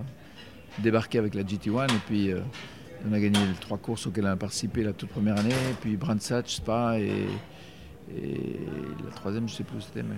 Euh, où est-ce que c'était Je dirais Suzuka, non? Euh, Mais effectivement, c'était une belle année. ça, Donc là, très chouette. Porsche en FIA GT aussi, où tu, tu es avec, toujours avec Stuck, avec Volek et avec Kelleners. Et donc, bah voilà, tu, tu termines bien placé, mais face à la Mercedes CLK, c'était difficile, non? C'était, ouais, on était, c'était très bâtard comme, comme championnat parce qu'on prenait des voitures de route qu'on modifiait, mais de façon absolument euh, incroyable pour en faire des voitures de course. Ils avaient pris une 911 de série et ils avaient boulonné là-dessus un moteur de 962, donc un moteur boîte 962. Donc, euh, bon, c'était une voiture, euh, c'était pas une voiture de, pas une vraie voiture de course, c'était pas une voiture de route non plus, c'était un peu entre les deux. La Mercedes était plus évoluée aussi. Ouais, avec plus d'aéro. Ah ouais. Bon, et donc en 98, on y arrive. Donc là, euh, tu es avec, euh, bah, toujours avec Porsche, évidemment, mais aux États-Unis. Aux États-Unis, oui, oui, oui. Parce que et champion J'avais, j'ai fait plusieurs courses aux États-Unis, grâce à Porsche notamment, qui m'avait invité à rouler là et de participer, au, de rentrer dans le team Champion Racing. Et oui, c'est vrai, on a gagné ah oui, c'est le, deuxième titre seulement que tu gagnes. C'est incroyable avec euh, vu le talent que tu as. Gagner le championnat des États-Unis avec cette voiture-là, ouais, avec la GT1, c'était une année super. Je crois que cette année-là, j'ai fait 18 allers-retours entre l'Europe et les États-Unis. J'étais assez fatigué en fin de saison. J'imagine. Mais euh, j'ai eu beaucoup de plaisir à le faire, beaucoup, beaucoup. Tu peux aussi rouler en belle carte. J'ai fait une course, hein, une course euh, le 24 heures de Zolder que j'ai gagné. Voilà. Je connais peu de pilotes qui ont gagné les 24 heures de Daytona, le Grand Prix de Hongrie et les 24 heures de Zolder. Oui, Il y en a très peu. J'ai déjà ça. c'est un triple couronne à toi. et, puis, euh, et puis là, tu as un contrat avec Toyota. Oui. Comment il arrive ce contrat? Oh, c'est. Euh, André de Cortance André, André, de Cortance, suite euh, à mes performances avec la Peugeot à l'époque. Hein. C'est sûr, on est resté toujours en contact et un très bon contact. Et puis, dès qu'ils ont lancé le projet, ils m'ont appelé pour savoir si je voulais participer à cela, sachant que j'avais plus de plus de contrat avec Porsche à l'époque, hein. mhm. euh, si ce n'est aux États-Unis. Oui, c'est ce que j'allais dire, parce que tu roules quand même, c'est ça qui m'a étonné, tu roules quand même aux États-Unis encore avec Porsche alors que tu as un contrat Toyota. Oui, mais c'était Porsche euh, privé. D'accord. Et Toyota usine pour le moment. Donc c'était possible. Course, tout à fait, c'est sûr. Et oui, un projet extraordinaire. Hein. Tout nouveau projet, une nouvelle équipe, euh, une nouvelle voiture, beaucoup de développement à faire. Malheureusement, pas de compétition autre que Le Mans, ce qui fait que euh, les maladies de jeunesse de la voiture, ben, elles sont apparues au Mans et pas autre part. Hein, Et la deuxième année, c'était un peu, un peu, c'était mieux. C'était mieux la deuxième année avec plus d'expérience, avec un peu plus de, de, kilomètres dedans. Mais, mais, bon. C'est pour ça en fait. J'ai euh, eu euh, là le, malheur d'avoir cet accident qui nous a, qui a failli me coûter la vie aussi et qui nous a coûté la victoire. T'en as pas eu beaucoup de ces accidents, mais quand tu les as, ils étaient assez sévères. Ah, j'en ai deux costauds là. Deux costauds plus celui en F1 euh, au Brésil. Trois. Trois sur une carrière, ça va. Hein. Ça va, mais enfin, bon, euh, là, 99, il s'est passé quoi? 99, c'est dans la ligne droite des stands, en dépassant euh, la Porsche de Maisonneuve. J'étais en tête de la course, facile, mais facile. Hein. Et au moment où je le dépasse, il décide de. Il ne m'a pas vu arriver à 3h du matin, il faisait noir, il ne m'a pas vu arriver, il a décidé de changer de trajectoire au moment où je le passais. Au moment où je passais, donc je suis passé au-dessus de lui, je suis décollé, j'ai atterri dans, dans le mur de pneus, 500 euh, mètres plus loin. Quoi. Et là... Je suis passé 2-3 secondes dans l'air, j'avais plus de bruit, plus rien. Le moteur était. Quand on a un, crash comme ça, le premier réflexe, c'est d'appuyer sur les freins. Quand on appuie sur les freins, ben, les roues s'arrêtent, le moteur s'arrête, l'électricité s'arrête, il n'y a plus rien. Donc j'étais là en l'air, sans savoir où j'allais ni, ni, ni ce qu'il allait devenir de moi. Quoi. Ça, ça paraît euh, une demi-heure et en fait c'est 2-3 secondes maximum. Puis là j'ai pris un choc, mais quelque chose de extraordinaire. Tu t'en souviens de... Ah ouais, comme si c'était hier. et, et tu t'es préparé à- au choc j'ai pas perdu connaissance, j'ai vécu ça en live. Préparé, non, je ne savais pas ce qui allait arriver. On est là, j'étais là en l'air, je me dis, mon Dieu, mon Dieu, mon Dieu. Là, je me suis dit, c'est la fin ou c'est pas la fin Qu'est-ce qui se... Voilà. Et puis, bam, le choc, terrible, Et là, terrible, terrible. t'attends les, les Et commissaires, les puis médicaux. là, je me dis, bon, ben, la voiture est cassée, mais bon, je vais quand même essayer de rentrer au stand. Donc j'essaye de. Je me dis, je vais la rallumer. Je ne savais pas ce qu'il y avait. Il y avait tellement de poussière, il faisait noir. 3 heures du matin, il faisait noir, noir, noir. Et là, je tends le bras pour appuyer sur le démarreur, mais j'arrive pas à l'avancer parce que j'avais l'épaule cassée. J'essaye d'ouvrir la porte pour sortir la voiture, j'y arrivais pas non plus parce que j'avais la même épaule cassée. Puis je commence à sentir mal au dos, mal au dos, et puis j'essaye de bouger les pieds, mais j'y arrive pas. J'arrive plus à bouger les jambes. Donc je dis, oh, là j'ai un problème. Là j'ai vraiment un problème. Et puis là ils ont ouvert la porte. Je leur ai expliqué que j'avais vraiment un problème. J'étais mal en point. Ils ont mis 25-30 minutes pour me sortir de la voiture. Ils ont fait ça de façon extraordinaire. Tout doucement, tout doucement, tout doucement. Et ils n'ont pas aggravé le problème. J'avais la moelle épinière qui était comprimée. J'avais trois vertèbres cassées. Et ils n'ont pas aggravé le problème. Quoi. Donc ils ils m'ont sauvé, sauvé la vie là. T'aurais pu être euh, sur un fauteuil ou même pire. Même pire, oui. Le professeur Saillant, d'ailleurs, quand il m'opérait, après l'opération, il m'a dit j'ai- eu des étoiles avec moi parce que il me dit sur 1000 cas comme ça, il y a 1000 morts. 1000. Pas juste deux ou trois, 1000. C'était c'était quasiment sûr. Et que- je- en fait, j'ai survécu parce que j'étais super fit. J'étais en pleine, pleine forme. Et j'ai pu, mon corps a pu résister au, au choc. Mais bien un cas comme ça, c'est. Et d'ailleurs, quand j'étais à l'hôpital, il y a un pilote d'hélicoptère qui a eu un crash d'hélico. Il est, il, pour de moteur, je crois, il est tombé, il s'est écrasé par terre. Trois vertèbres cassées comme les miennes. Et trois jours après, il est décédé. Ah oui, vraiment. Donc là, j'ai- comme on dit, j'ai vu ma grand-mère en short. Mais j'ai survécu grâce à ça. Et puis, il m'a fallu 4 ans pour me remettre. Euh, j'ai pu revivre normalement et Ah refaire oui. du sport 4 ans après. Oui, c'est-à-dire que c'est même pas le pilotage, parce que là tu décides d'arrêter ta carrière tout de suite ou c'est quoi C'est par la Ah force non, des choses j'avais décidé que ce serait ma dernière course. En plus, Non. j'étais venu ici en disant si je gagne le Mans, c'est ma dernière course. Si je ne gagne pas le Mans, je termine la saison aux États-Unis parce que j'avais un contrat avec eux. Et puis j'arrête. Et donc j'étais en tête. Moi, je- pour moi, c'était fin de carrière terminée. Voilà, Sur content, un podium, bah, et c'est Sur le bon. podium, je gagne. Et puis. euh, Et ben là, bah, malheureusement, c'est sur le brancard que ça se Ouais, termine. ça se termine un peu plus difficilement que prévu, mais, Ouais. euh, mais un peu plus brutalement que prévu. Mais je me dis euh, que j'ai eu beaucoup de chance parce que si j'avais eu cet accident-là dans ma première course, j'aurais jamais pu rouler. Jamais eu de carrière. Ah oui, vraiment, parce que ça t'a mis mal pendant, tu disais, 4 ans Quatre ans, ouais, les deux premières années, je vivais avec des, euh, des antidouleurs matin, midi et soir. J'ai pris- vécu avec des injections d'antidouleurs et puis du diantalvic qui, qui, qui a été interdit par après. Mais euh, il y a une fameuse histoire avec ça. hein, Mais euh, j'ai- pendant deux ans, c'était matin, midi et soir. Et puis au bout de deux ans, j'ai dit j'en peux plus. Si j'ai envie de savoir où en est mon corps, parce que quand on est tout le temps sous, euh, sous calmant comme ça, on ne sait pas ce qui fait trop mal ou pas. Donc après, as, pendant quoi Deux ans encore, euh, t'as Et souffert pendant deux ans, j'ai commencé à refaire la rééducation, remettre mon corps en état, parce que ma jambe gauche, par exemple, elle était grosse comme ça. quoi. Il y avait juste l'os, il n'y avait plus de muscles, plus rien du tout. Donc j'ai dû reconstruire tout cela. Et là, c'est important d'être bien entouré. Euh, oui, mais c'est surtout la volonté personnelle, hein, parce qu'on Wow. a beau dire fais-le, fais-le, ben, si, tu- le- si le- la personne même décide de, de ne pas le faire, euh, ça va pas. Quoi. Donc c'est vraiment la volonté, Et t'en as grosse, beaucoup. grosse volonté. Bah, ouais. Bah, je suis pas... On vit pas longtemps sur Terre, hein, donc il faut en profiter. Mais On ne sait pas resté- pourquoi on est là d'ailleurs. déjà, on ne sait pas. mais- euh, voilà. Mais on est là, donc euh, autant en profiter. quoi. Et par contre, dans l'intervalle, donc là, tu as, tu as vécu vraiment difficilement, mais tu as quand même voulu rester actif professionnellement, donc plus au volant, mais par contre, euh, Ah, tout à fait. tu es resté très actif. J'avais J'ai toujours une deuxième passion qui était l'aviation.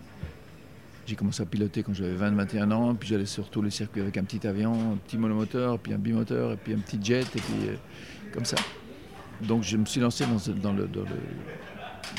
l'intermédiation, je dirais, dans la vente de, jets privés en 97. un peu avant d'arrêter la course d'ailleurs. Et quand j'ai arrêté en 99, ben, j'ai lancé ça à temps plein.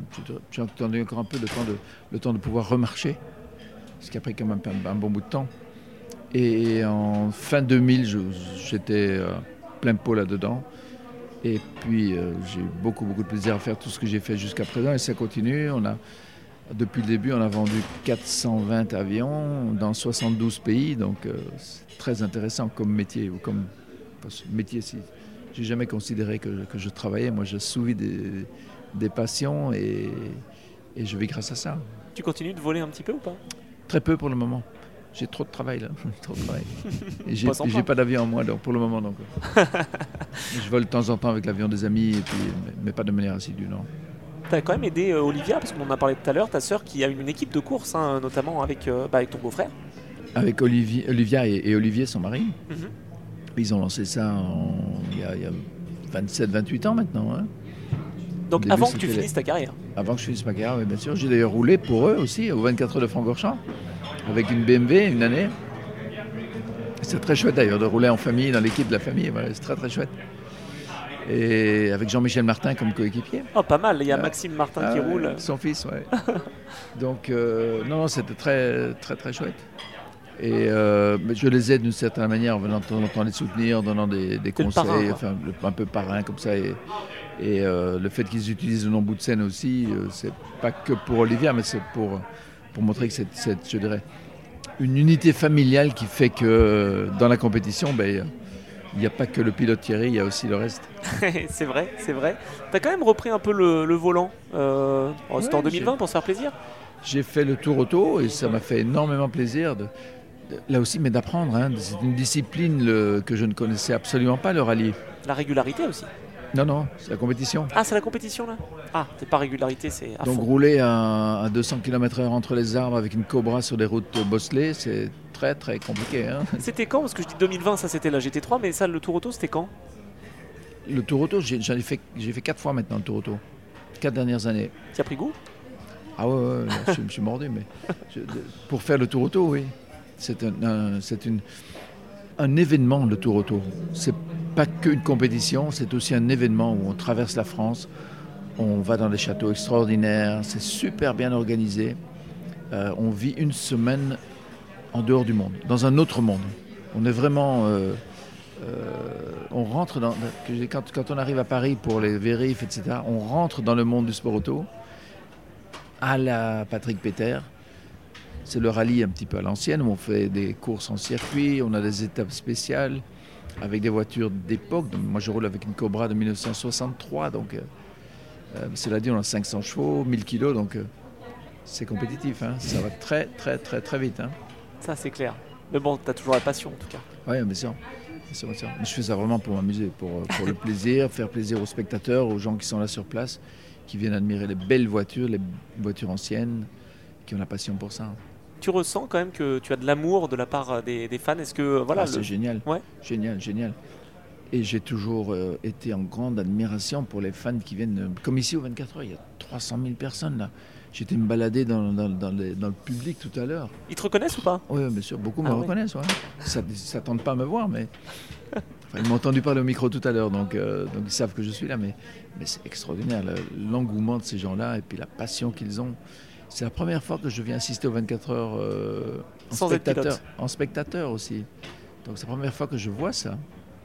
quand on est pilote, on voit ce qui se passe dans les, dans les, dans les, dans les, dans les tribunes, mais on ne vit pas vraiment euh, ce qui se passe derrière. Mais c'est super, super, super de voir un tel enthousiasme des, gens qui sont fanatiques comme ça, qui ont une passion pour l'auto. C'est super. Quel est ton avis justement, tiens parlons-en, de, de la course d'endurance moderne? Ça a quand même bien changé hein, depuis euh, en, 20 ans. Ça a beaucoup changé. je dirais la technologie a pris le pas sur le côté humain, que ce soit au niveau de l'engineering, que ce soit au niveau du pilotage aussi. Hein. Les assistances au pilotage sont quand même euh, très importantes, ce qui n'était pas du tout le cas avant. Mais c'est l'évolution du monde qui fait ça. Dans les avions, c'est pareil. Hein. Les avions se pilotent automatiquement, mais les pilotes n'ont pratiquement plus rien à faire dans le cockpit, si ce n'est surveiller. Bon, on va dans l'espace, on va un peu partout. La technologie a vachement évolué. Euh, il faut savoir qu'à l'époque, quand j'ai commencé en F1, il n'y avait pas de téléphone portable. Il n'y avait pas d'ordinateur. Les ingénieurs dessinaient sur la planche à dessin avec des crayons. Donc, euh, on est passé de là en peu de temps hein, à, ce qu'on voit aujourd'hui. Maintenant, c'est c'est tellement évolué, tellement vite, tellement fort. La sécurité a évolué de la même manière. Donc ça, c'est un, un gros, gros point positif. hein. Non seulement les voitures, mais les circuits aussi. Point positif, oui, mais d'un autre côté, les pilotes prennent beaucoup plus de risques, je pense, non? Oh, j'en sais pas, parce qu'à l'époque, quand on prenait un risque, on faisait une erreur, on mourait. hein. Eh oui. Moi, j'ai perdu 15 amis, hein, 15 amis pilotes. Aujourd'hui, c'est plus le cas. hein. Et tant mieux. Alors, les pilotes prennent des risques, oui, mais par rapport à ce qu'on nous, on prenait comme risque, ça n'a rien à voir. hein. Ça n'a rien à voir. Moi, je regrette vraiment d'avoir perdu autant de monde, même comme mon coéquipier Stéphane Belloff à, Span- à Francorchamps, par oui, c'est exemple. vrai qu'on n'a pas euh, parlé, mais oui, tu as été équipier avec Stéphane. été- J'étais occupé avec lui euh, sur la Porsche et puis euh, il s'est tué dans le, le en 85, 1985. non? C'est ça. Après le Grand Prix de Monaco, où il a terminé troisième, Ouais, il ouais. aurait même pu gagner. Ouais, ouais, absolument. En 84, c'était. 84. Donc c'était, à ce niveau-là, c'était très très dur, très très dur la compétition. Maintenant, ça n'arrive plus tout ça. Ça te donne quand même pas envie de revenir. Non, mais j'ai passé mon temps. Oh, tu pourrais être gentleman. Non, non, pas. Non, non. T'as quand même essayé une GT3, c'est ça euh, que je voulais Oh, j'ai roulé avec quelques voitures comme ça. J'ai roulé avec une Porsche 962 aussi il n'y a pas longtemps. Euh, euh, ouais, je- de temps en temps, je roule un petit peu avec des voitures comme ça qui, qui- qui sont là. Et avec la Cobra aussi en course. euh. Tu retrouves des sensations? Ah c'est super, super, super, vraiment super. J'ai ouais, roulé avec une Porsche Cup aussi. Une... La BMM6 GT3 aussi. Ça, c'était il y a quelques, ouais, il y a quelques Ouais, il y années a déjà. trois ans, je ouais, crois. ans, ouais. Un peu tes F1 aussi ou pas? T'as reroulé dans tes F1 J'ai reroulé avec. En fait, j'ai restauré la Benetton, la fameuse Benetton euh, 19 euh, de 1987, celle avec laquelle j'ai fait les trois dernières courses. Je l'ai rachetée, je l'ai restaurée, je l'ai remise en marche et j'ai fait quelques tours au Castellet, et puis quelques tours au Luc, et puis à Francorchamps. Et puis euh, elle est partie maintenant au Japon, elle va être dans un musée là-bas. Et on va la sortir de temps en temps pour faire quelques tours à Fuji ou à Suzuka. Bon, est-ce que j'ai ma réponse? Je voulais te demander quelle était ta voiture préférée dans ta carrière. Oh, il y en a plusieurs. hein. J'ai adoré rouler avec la, la Benetton 87. Pour moi, pour moi, était la meilleure, meilleure voiture au niveau comportement. Meilleure que les Williams, Et meilleure. pourtant, t'as pas gagné avec. J'aurais dû, hein, j'aurais pu. J'aurais pu gagner deux grands prix facilement si elle n'était pas tombée en panne. La 962, j'ai fait beaucoup de courses avec. J'ai gagné euh, Monza, j'ai gagné les 24 heures de Daytona aussi. J'ai gagné les 1000 km de Spa. C'était une voiture que j'ai adoré conduire, vraiment, adoré conduire. La Peugeot, bien sûr. La Toyota à la fin, ça aussi. La Porsche GT1, au début, elle était un peu compliquée à conduire, mais on l'a fiabilisée, on a, on a fiabilisé son, son comportement, je dirais. Et euh, celle que j'ai conduite aux États-Unis était une super voiture, vraiment super voiture. hein. Il y en a eu beaucoup de bonnes voitures. hein. Finalement. Beaucoup, c'est sûr. Une voiture que j'ai adoré conduire, c'était ma première Formule Ford aussi. Parce que c'est une voiture que j'ai. J'avais pas de mécano à l'époque. J'ai euh, moi-même préparé le moteur de cette voiture-là. J'étais à l'université comme projet de fin d'études, il fallait que je trouve quelque chose et je me suis dit tiens, je vais préparer un moteur pour ma voiture, ça va être sympa. Et puis voilà. Et euh, grâce à ça, j'ai bon, j'ai fait avec mon moteur, j'ai fait euh, 18 courses, j'en ai gagné 15. Donc j'étais fier de ce résultat, mais c'était une voiture qui était très très chouette à conduire, très très agréable à conduire. ouais. Ah, c'est génial. Et Puis gagner tous les week-ends, c'était aussi extraordinaire. Pour moi, c'était, c'était je grisant. me suis prouvé que je pouvais y arriver en travaillant, C'est vrai, voilà. Le travail est en important. aussi. travaillant. Ah sans travail, on n'arrive à rien. hein. Faut avoir le talent quand même. Bien sûr, bien sûr. Mais talent sans travail, on n'arrive à rien. J'ai vu beaucoup de pilotes arriver à rien alors qu'ils étaient meilleurs que moi. Ah oui. Alors, il y en a eu beaucoup comme ça. hein. Les pilotes qui euh, pensaient à s'amuser finalement? Qui, non, mais qui ne prenaient pas ça assez au sérieux, qui ne travaillaient pas assez, pour, euh, qui n'étaient pas assez déterminés. Et d'autres qui sont comme. Je prends un gars comme Philippe Streif par exemple. Il a eu son accident, bien sûr, mais, euh, mais Philippe était un pilote qui était peut-être un petit peu moins doué que, que, la, que la majorité des pilotes avec qui il, il était, mais son travail a fait que ça a porté ses fruits et qu'il est arrivé jusqu'à la F1. Donc c'est extraordinaire. hein. Le travail, c'est ce qui compte. Quels sont les pilotes tiens, euh, qui t'ont marqué dans ta carrière? Ceux que tu, ah, que tu t'es bien entendu, euh, ceux qui marquaient. Euh, J'ai un respect pour tous les pilotes, quels qu'ils soient. Parce que piloter une voiture de course à haut niveau, ça demande euh, quand même un investissement personnel très, très, très important. Et euh, on ne peut pas se permettre de les critiquer comme beaucoup le font aujourd'hui. En disant, tiens, il a freiné trop tard, il a tourné trop tôt. Il a... On ne peut pas se permettre de faire ça. Moi, je, ne pourrais pas commenter un Grand Prix et dire du mal de quelqu'un parce que je sais comme c'est difficile. Et les journalistes ne s'en rendent pas compte. Et même les commentateurs professionnels ne se rendent pas compte de ce qui se passe dans un cockpit. On n'a aucune idée de cela. Et aller critiquer quelqu'un sans savoir de quoi on parle, entre guillemets, je trouve ça euh, absurde. Je, je serais incapable de le faire. ouais, ouais, je comprends. Bah, euh, tu vois, je, je te parlais de, de la saison 89, je ne savais même pas qu'il y avait ces difficultés-là. Donc, effectivement, Ah ouais. je suis commentateur. J'essaye quand même d'avoir du respect pour tout le monde parce que je voulais être pilote. Il y, a- des bons commentateurs aussi, hein, des gens qui, qui respectent. Non, non, mais je veux dire, il y a des, des gens qui respectent ça aussi, qui, se, en parlant, ne, ne, ne critiquent pas euh, les. On émet des hypothèses, on va dire. de- ouais, mais, ouais, voilà. Mais il y en a d'autres qui sont vraiment méchants avec les gens, et puis machin avec les pilotes. en- Mais ça, c'est tellement ridicule, tellement inutile. C'est pas, c'est pas, c'est pas bien.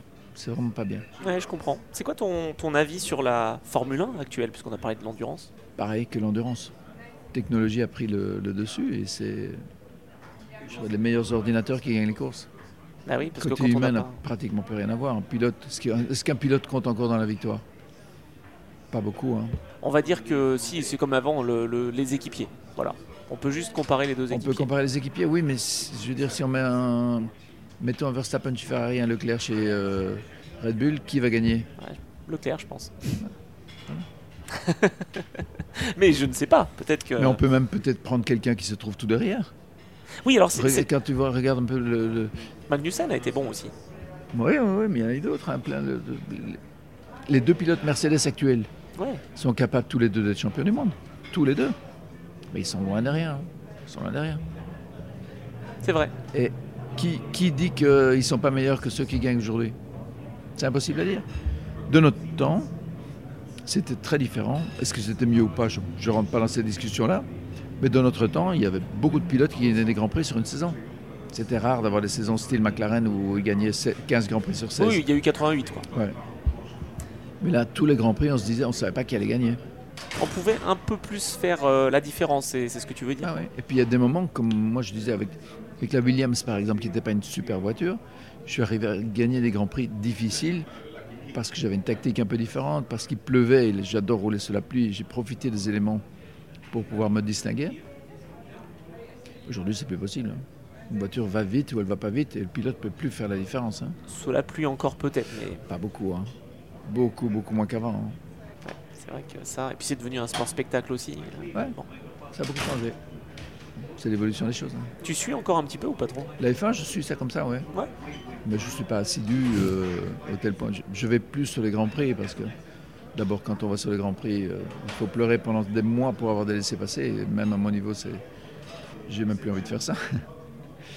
Et puis, j'en ai vu beaucoup, j'ai fait beaucoup de courses, etc. Je préfère les regarder à la télé chez moi et, et avec un bon gâteau et, euh, et un, et un petit café. Et puis voilà. Et des bons commentateurs, espérons. je voudrais euh, conclure cette- cet entretien qui, qui est vraiment. Enfin, je te remercie, c'était un plaisir. Parlons de la relève belge peut-être? Pour toi, c'est. C'est quoi les pilotes qui, qui seront à surveiller? Il y a Stoffel, évidemment, Van Dorn. Oui, euh, il a eu sa chance. Il ne l'a pas prise pour raison. Est-ce que c'était vraiment une chance? Eh, mais c'était une opportunité. C'était une opportunité, il n'a pas pu la saisir. Il était tout le temps derrière Alonso pour raison X ou Y, j'en sais rien, mais il n'a pas, il a jamais montré le bout de son nez. hein. Donc, il a eu sa chance. Jérôme D'Ambrosio a eu sa chance aussi. Et, mais c'est compliqué. hein. C'est très compliqué. Il faut vraiment être déterminé et puis euh, avoir, au- pouvoir gravir tous les obstacles. Tous, tous, tous. Euh, Est-ce qu'il y a des gens actuellement qui sont motivés comme ça en Belgique pour y arriver? Je ne sais pas pour le moment. Plutôt côté voit- GT peut-être. Ah oui, là oui, c'est- là oui, bien sûr. C'est plus F1, relax aussi, mais, mais la F1, la F1 c'est- c'est compliqué. Il faut vraiment euh, être motivé et ne penser qu'à ça, du matin au soir, du soir au matin. je pense qu'il faut aussi euh, être mort de faim et, Exactement. et, et être bon sur plusieurs plans. C'est-à-dire qu'il y a le pilotage, mais il y a aussi le politique. Et aussi, Tout compte. et trouver des sponsors aussi pour, euh, pour euh, financer la carrière jusqu'à la F1. Mais il faut vraiment, comme tu dis, avoir faim. Avoir très très faim. Si tu n'as pas faim, faire ce que tu veux. Hein. Ou bien tu dois être très très riche. Ah oui, aussi. Il y en a deux, trois là qui sont très très riches, qui sont F1. Mais bon, Et qui ont pas trop faim. Ça, ça a toujours été le cas. hein. Mais sinon, si tu pars avec rien, il y a moyen. hein. Y a moyen. Tu vois Gasly, tu vois des gens comme ça, ils sont partis de rien, vraiment Ocon. de rien. Ocon aussi. hein. Et bravo pour eux. Fantastique. Eux, ils ont mordu euh, dans l'os de- quand ils sont nés et puis ils sont, ils sont arrivés. Et ce qu'il y a, c'est en Belgique pour le moment. Je crois que ça va prendre encore un petit peu de temps. Ouais, faut compter aussi sur euh, peut-être le RACB. Bon, voilà. Comme nous à la FFSA. C'est un petit pays, petit pays et pas d'industrie, euh, peu de sponsors. Et pourtant des grands champions, t'en fais partie. Ouais, ouais. Et- Merci. Mais avec plaisir. non, mais c'est vrai qu'avec Jackie X, voilà, vous incarnez là. Mais il n'y a pas eu que nous deux, il y en a Non, non. aussi. hein. Bien sûr. Mais ce sont deux noms qui ressortent. Ouais. Quel regard t'aurais sur, euh, sur ta carrière? T'as pas de regret Ah, moi, je suis euh, très étonné d'avoir pu faire tout ce que j'ai pu faire. Je suis euh, aux anges quand je vois ça. Mais parfois, je me dis, mon Dieu, c'est vrai, j'ai fait ça, j'ai fait ça, j'ai fait ça. Je suis euh, ébahi par, par, par ce que j'ai pu faire, ce que j'ai pu réaliser. Bah, bravo Très, merci. très, très content. Je ne m'attendais pas à ça et puis euh, j'en suis fier, vraiment fier, vraiment fier de, de ce que j'ai pu faire. Et je remercie toutes les personnes qui m'ont aidé à le faire parce que ça, on n'en parle pas souvent. Et euh, c'est très important parce que faire ça seul, c'est impossible. Il faut avoir l'aide, il faut arriver à motiver les gens, les prendre avec soi, les faire travailler pour soi. Et, euh, et tout le monde a du plaisir avec le résultat que ça apporte. hein. Merci Thierry. De rien. C'était un plaisir. Pour moi aussi.